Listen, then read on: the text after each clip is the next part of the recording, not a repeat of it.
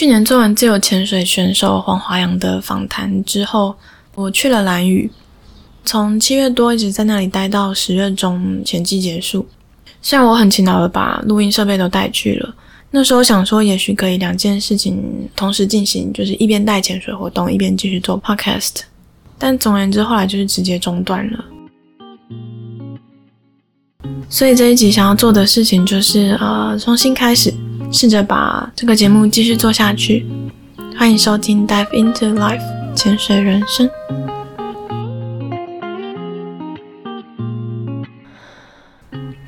嗯，因为目前的计划是会固定夏天待在兰屿，冬天待在台湾，所以最近我就想了一下，如果我想要同时继续经营这个 podcast，那怎么做会比较可能能够达成？所以后来我决定要做一些调整，就是内容和形式大致上会变成，主要会是由我自己一个人，然后每次会分享跟潜水有关的一个主题。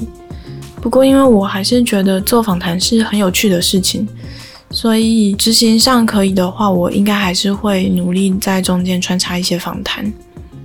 那我自己一个人的时候，会分享一些跟潜水有关的经验，然后我在潜水的场域里看到的事情，然后可能会引发我一些想法和观点，或是可能最近学到、接触到的新的东西。还有就是可能我在进行潜水的工作的时候，就是会去做一些尝试和调整。嗯，这些东西大概会是整个内容的主体。然后在后半部分，我会想要，嗯、留一点点时间来分享，就是我用体验潜水的精神去体验世界上其他各种事情的实践。嗯，其实最早在做整个 podcast 的企划的时候，我就希望不是只有聊潜水这件事情。嗯，我觉得人在很熟悉或是很精通某一件事情到了一个程度之后，呃，我们常常会从那里面找到类似这件事情可以运用到生活里的一些哲理或是道理。就是我们会把这件事情里面的一些概念理解到一个够深的程度，然后呃，最后就会把它内化变成自己价值观或是人生观的一部分。这样讲不知道会不会有点难理解？嗯，我觉得潜水这整件事情其实就是。首先，我们会知道，然后去遵守那些嗯不会让自己发生危险的原则。然后接下来就是把自己准备好。然后，嗯，虽然通常我们不能百分之百确定下去之后会遇到什么样的状况，或是看到什么生物，但是反正无论如何，我们就是准备好自己，然后就满怀希望的把自己呃投入进去下潜，然后。嗯，去在那个当下的体验里面去探索，然后去经历，去发掘有趣的事情，然后呃，享受整个过程。仔细想想，其实生活不就也是这样的一个概念吗？嗯，所以这是我对就是把潜水的概念放到生活中的一些比较嗯基本面的理解。那为什么说是用这个体验潜水的精神去实践？嗯，一部分是我觉得要。我们要跳脱舒适圈，其实一直是蛮困难的事情。就是你要去接触几乎完全没有接触过的东西。然后我觉得困难面向有几个。第一个是在去接触是刚刚接触的时候，你就是首先你就是要承认自己在这个领域里你什么都不懂。光是这一点，有时候其实就会有一点困难。就是也许一个如果他从小就是擅长游泳的人。他有可能就会想象游泳的能力会帮他在潜水这个方面加很多分，或是容易很多。但是有时候其实不一定是那个样子，就是可能反而是你记得游泳越多，你越难学会潜水。有时候可能会是这样的状况，所以我们可能会要在别人面前暴露自己很弱小，然后很狼狈，然后不知道该怎么做，很不知所措的样子。嗯，就是我们会需要去抛开自尊心，然后，嗯，有点像是把自己归零，重新开始那种感觉。有时候光是这样子，对我们来说就不见得是一件容易的事情了。再来是我们在接触一件新的事情的时候，嗯，最直接的其实就是你面对不熟悉的东西，然后你势必会需要去克服一些比较困难的部分，所以这个技术层次上面的关卡。也会是一个困难，但是它同时应该也是我们去接触一件新的事情的乐趣所在。嗯，就是它可能有点一体两面。然后我觉得，尤其是在我们现在这个时代，真的有太多事情都是很值得我们去尝试的。只是我们平常都比较倾向活在自己的舒适圈里面。可是，就是我不是说在舒适圈里面有什么不好，当然也有好的地方。只是有时候我就在想，会不会这样子到最后就会，就是你可能会不太敢踏出舒适圈，然后所以会对自己舒适圈之外的东西可能，呃。比较排斥，可能因为害怕或是不熟悉，所以这个关于舒适圈的部分是一个原因。就是我也不敢说要鼓励谁，但是就是只是我，至少至少我想要鼓励自己去跳脱舒适圈，然后多接触新的东西。啊、然后再来第二个原因是，我觉得尤其是在带体验潜水或是教 Open Water 这种初阶的时候，啊、呃，有时候会因为自己太熟悉或是重复太多次了。我们会有点忘记去体谅，呃，就是初学者他们的感受跟心情，就是他们对这件事情什么都不懂，防寒衣可能会穿错边，然后，嗯，背装备的时候他们会觉得很重，然后可能走那个岸边的礁石或是石头的时候就会觉得很可怕，上来的时候会很惊讶，就是海水怎么那么咸？就是我们在接触新的东西的时候，其实都会有点笨拙，然后，呃，会害怕，会觉得不安。这些都是理所当然的，但是有时候当我们看得太多的时候，它好像会变得有点太理所当然，因为大家的反应其实都没有差太多，只是程度不一而已。然后，所以我们可能会对于他们的那些感受，就是看得太稀松平常。但是站在客人的角度，其实他们可能是内心经历了很剧烈的惊涛骇浪。对，所以我觉得去学新的东西，或者尝试新的事物。不一定是去学啦，也许就只是去体验一下，就是有点像是每隔一段时间就帮自己按一下那个呃 reset，然后让自己去到另外一个领域里面，然后因为这样可以回到初学者的状态，去重新亲身体会，然后复习那种心情，让自己可以记得去理解跟体谅他们。嗯，所以每次应该都会在后半部分想一下我在生活上接触到的呃新的事物。那今天我想要延续刚刚说的，来聊一下我带体验潜水的经验。嗯、去年我在兰屿待了一阵子嘛，那在那边主要的工作就是带体验潜水。嗯，体验潜水这个东西，我觉得，嗯，如果单纯以喜好程度来说的话，应该是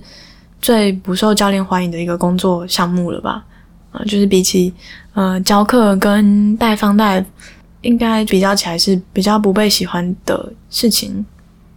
可是去了兰屿之后，我发现，在兰屿带体验潜水有点出乎我预料的有趣。我在那里带了差不多一个月体验潜水之后，想起了一件事情。我在自己最开始考潜水长的那段培训的期间，嗯，我的 mentor 教练他是一个拉脱维亚人，啊，长得很高，会讲俄文。我的这个 mentor 教练他，他那时候跟我讲了一句话。他说：“嗯、不要让学生放弃，就是要去引导他们克服困难。那时候才刚接触这个整个 Pro 的等级，所以所以没有那么多想法，就都还在吸收。嗯，他这样跟我说，所以我就也从那时候开始，也就一直这样子呃要求自己。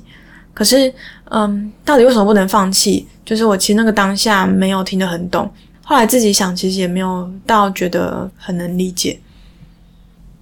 然后我那时候是在菲律宾，嗯、我们的体验潜水就是很一般的状态，就是基本上是一个教练带两个人，嗯，然后就照着所有的标准完成简报啊，还有平静水域的练习之后，下去的状况会是两只手，一只手照顾一个人，然后沿着海底的峭壁走，前面就是沙丁鱼风暴，然后底下大概是五六十米深，所以基本上是看不见底，然后那个地方大部分的时候都有流。那因为那边是热门的景点，所以我们的头上就是水面会有一整排的浮潜船，嗯，就是菲律宾那种螃蟹船，船会进进出出的。所以我们规定到出水的点，就是准备要上升出水之前，呃，我们要打浮力带。所以在带体验潜水的时候，手通常都很忙，而且除了让他们看沙丁鱼之外，嗯，我们也会找一些峭壁上的生物指给他们看。嗯，刚刚讲这些就是大概都是很一般、很常态执行的状况。然后，因为这样的执行方式和环境的条件，所以会有很多的变因要随机应变去处理。例如说，如果两个客人状况有落差，那你要怎么去嗯、平衡和处理这样的状况？然后，嗯、如果中间有什么状况，就是需要上升出水，你就会要很小心的避开上面的船。就是你头撞到那些都是小，但是，嗯、的确那时候就有听说在好像薄荷岛吧。薄后那边就有游客是被船的那个引擎打到，然后就当场呃头就整个断掉了，所以这个要很小心。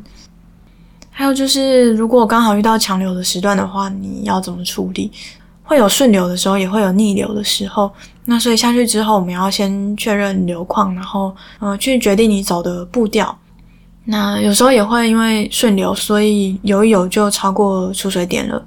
那所以你就变成你超过出水点之后，还要去预估你回头的时机啊，这些很多考量跟可能会发生的变化，就是都是很考验当下的判断跟变通的能力。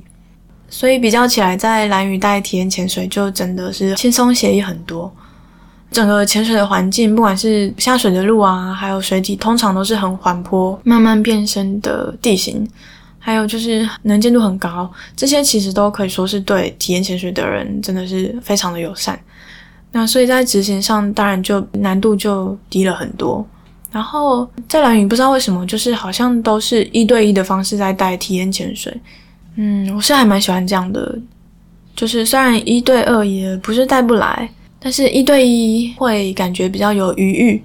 像是例如，呃，如果客人他适应的比较慢。那我就可以完全专注在他一个人身上，去安抚他的情绪，或是协助他处理他的状况，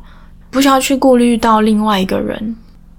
然后在水里的话，就是只有带一个人的情况下，嗯，我就会有一只手是完全空出来的，所以就是这一只手就可以让我用来好好的跟客人互动，然后指东西给他们看。又因为只有我跟他两个人，所以就是空间上其实会更有弹性。可以去看清楚他们的反应，然后甚至如果整体的就是适应的状况很好的话，我也可以调整我自己的位置，就是可能跑到他的前面的侧边，那这样的相对位置，我就可以鼓励他跟引导他试着去自己踢洞挖鞋游看看。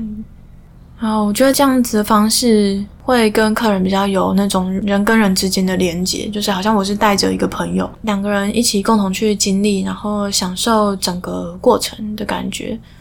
就是虽然比起呃两三天的课程，或是你可能会连续潜潜个几天的 fun dive，我们跟体验的客人接触的时间其实相对来说是很短的。可是，在这样的过程中，你就可以很快跟他们建立起就是一些比较深的连接。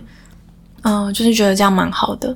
然后回到刚刚讲的，就是，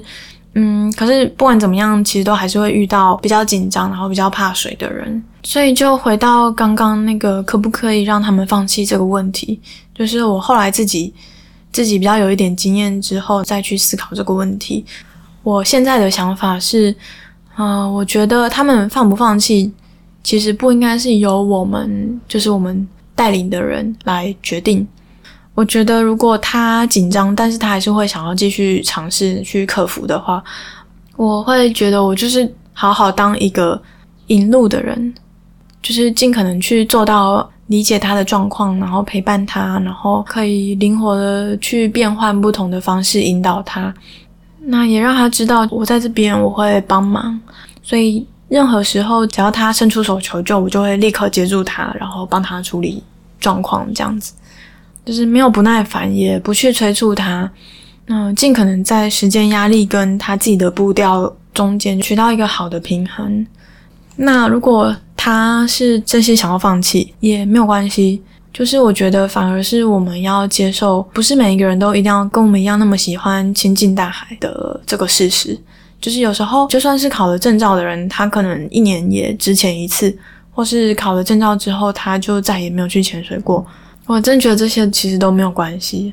那去年我有遇到，像是有一个女生，她她其实很怕水，是那种嗯完全不敢把头放进水里。而且她也很怕踩不到底。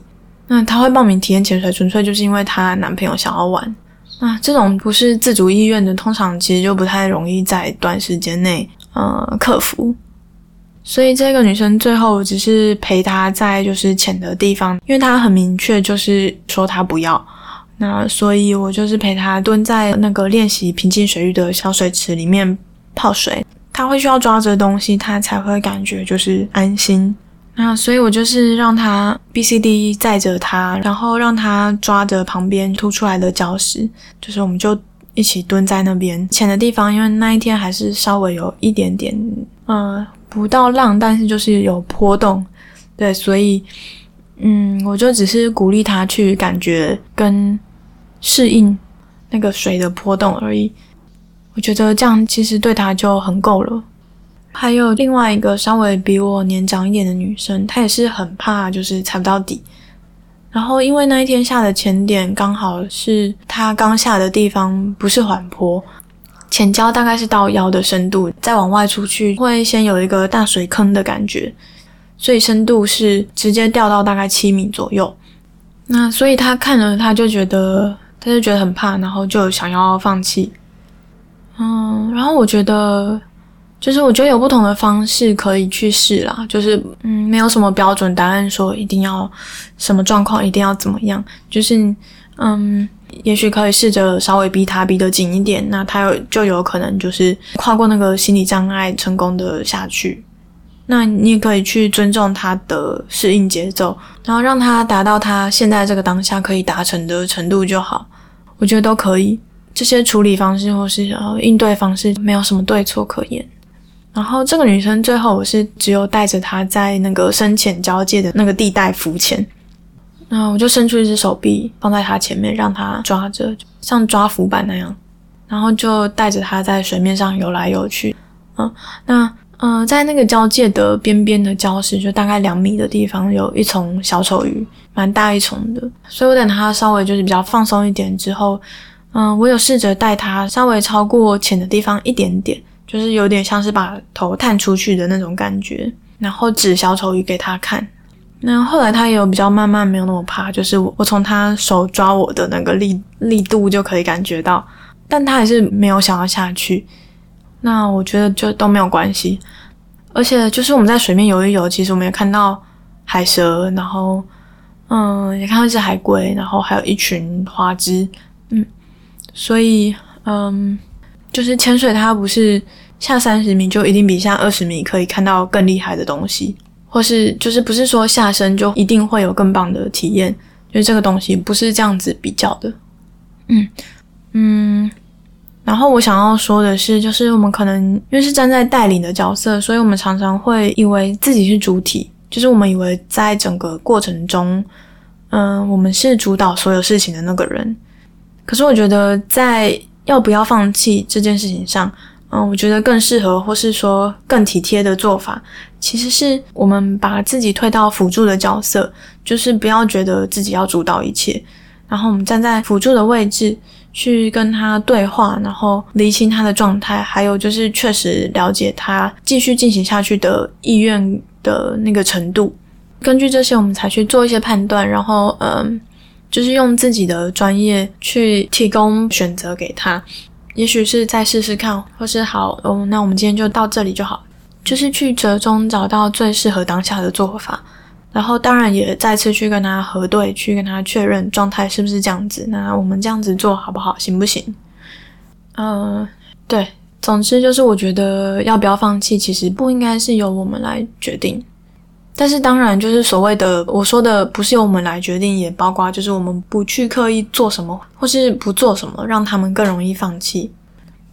像之前有听客人说过，就是他们去一些地方体验潜水的时候，不是在台湾啦，呃，那个地方就是他们也没有教耳压平衡，然后就直接下去了。那他们当然会受不了压力，然后觉得耳朵痛，然后就跟教练表示啊不舒服，然后就上去了，就是也没有试着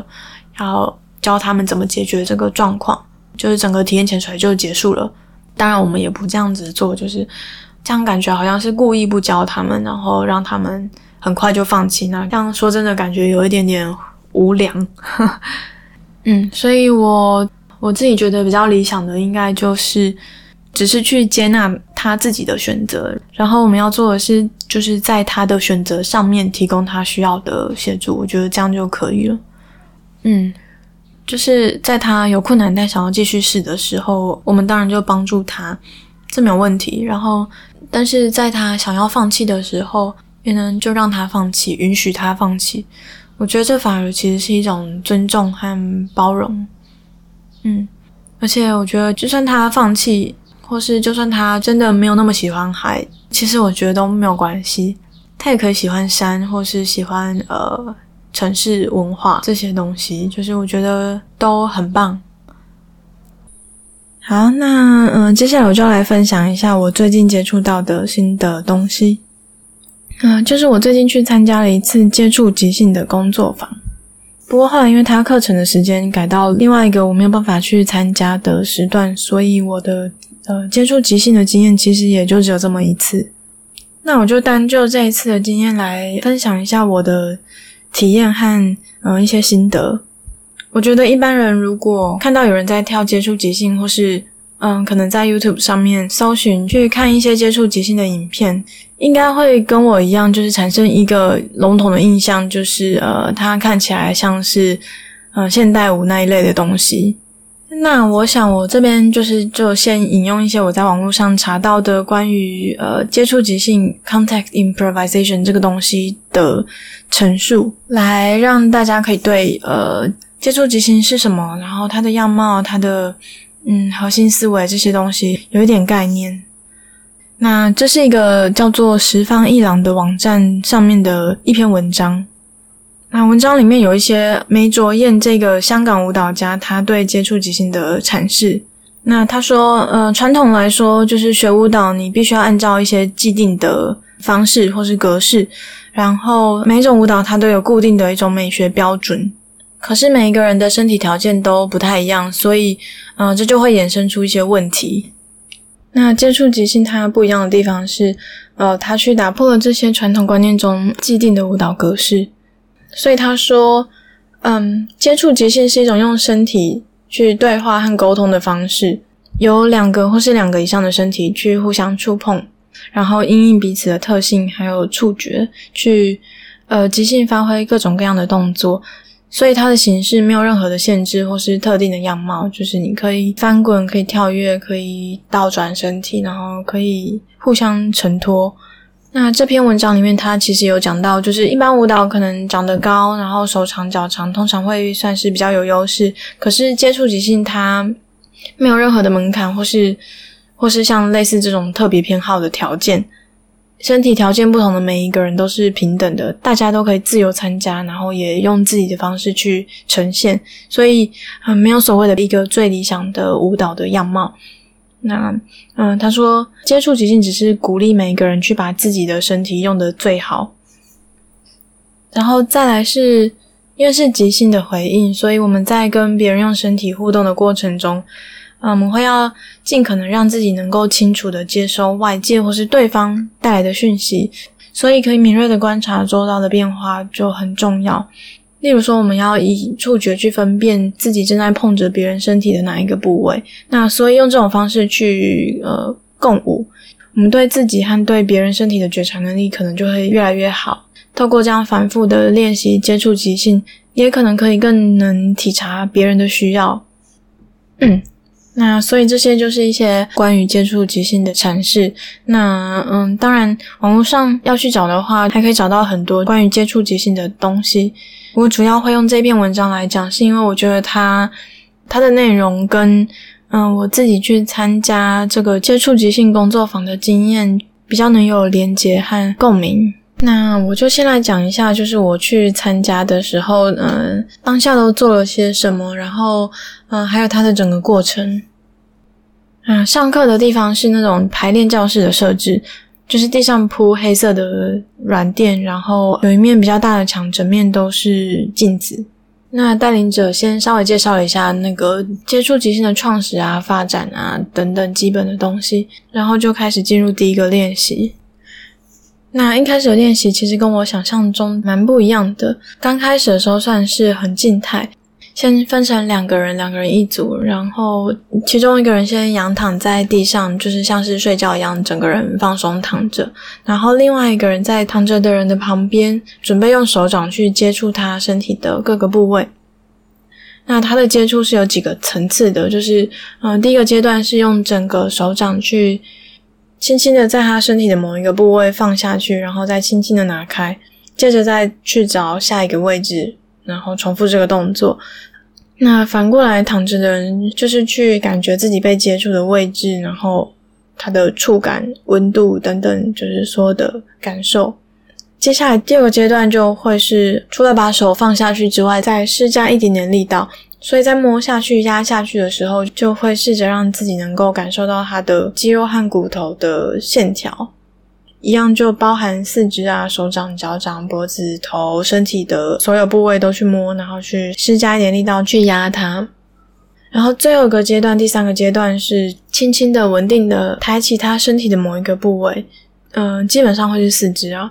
那抬起来之后，带着好奇心去活动他的关节，然后探索每一个关节能够怎么样被活动，然后可以活动到什么程度。那这个活动的收尾是，就是